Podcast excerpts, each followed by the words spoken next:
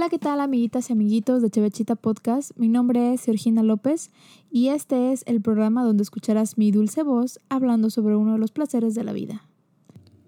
Bienvenidas y bienvenidos al episodio 7. Hoy tendré el honor de presentarles una chevechita más de mi colección llamada Selección 19 y es de la cervecería Mastri Virrey Umbri. Como ya lo vieron en el nombre, es una chevechita italiana y tiene las siguientes características.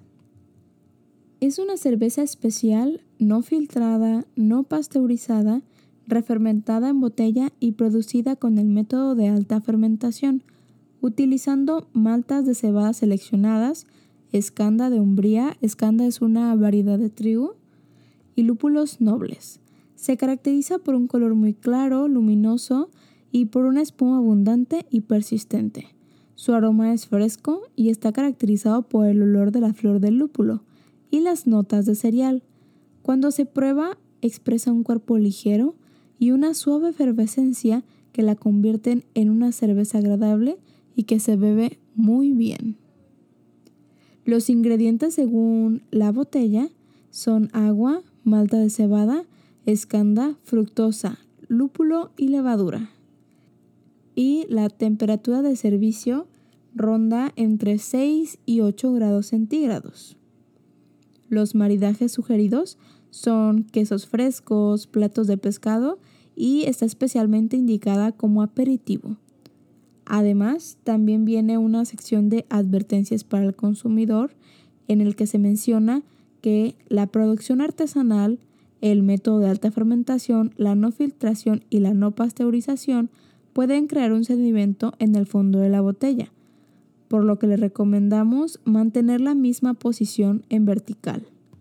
Porque si originalmente la chevechita estaba de manera vertical y luego la guardas de manera horizontal, entonces es el sedimento o estas como buronanguitas que se forman, tal vez se puedan cambiar hacia el lado en el que está ahora acomodado y es por ello que yo creo que lo ponen como advertencia porque uno como consumidor, si te estás tomando una chevechita y de repente sientes como que algo extraño que no es chevechita, entonces te va a asustar y vas a decir, oh, a lo mejor está echada a perder y que no sé qué, no sé cuánto. Bueno, al menos eso haría yo.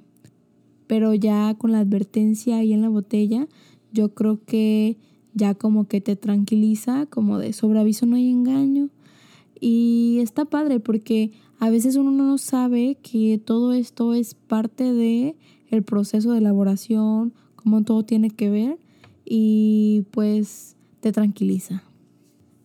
Esta chevechita yo la probé aproximadamente hace unos tres meses. Me gustó bastante, bastante refrescante, muy rica. Eh, pues como todo, en gusto se rompen géneros. Yo sé gente que también la ha probado y que no le ha gustado tanto. Sin embargo, yo creo que sí está muy rica. Está así como a gusto para pasar el rato. Yo la encontré en Sam's de aquí de Colima y está a buen precio. Aparte que la botellita está súper bonita y es como algo diferente. Aparte de que nunca había visto eh, cervezas de, de esta cervecería, pues es un plus. Tiene, hagan de cuenta que es la botella y la ves y está la etiqueta con el nombre y los grados y todo eso. Y a los lados, tanto como por el derecho como por el izquierdo, vienen como unas hendiduras.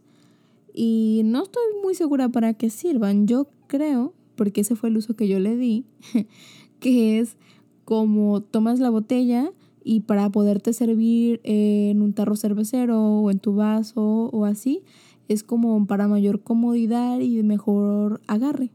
Yo creo que es por eso. Como en algunas botellas de vino, en su base viene como una hendidura de igual manera, pero este es de cuando te estén sirviendo el vino en tu copa, es como que de ahí lo están agarrando para poder vertir el líquido. Entonces yo creo que es algo similar, pero con las chevechitas.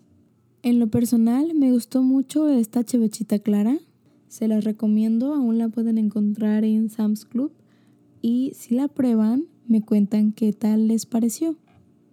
Desgraciadamente estamos en el fin del episodio 7, pero me despido con la satisfacción de que hoy aprendimos juntos sobre una chevechita de Mastri Virrey Umbri y que aplicando este conocimiento lograremos ampliar nuestros saberes acerca de las chevechitas importadas.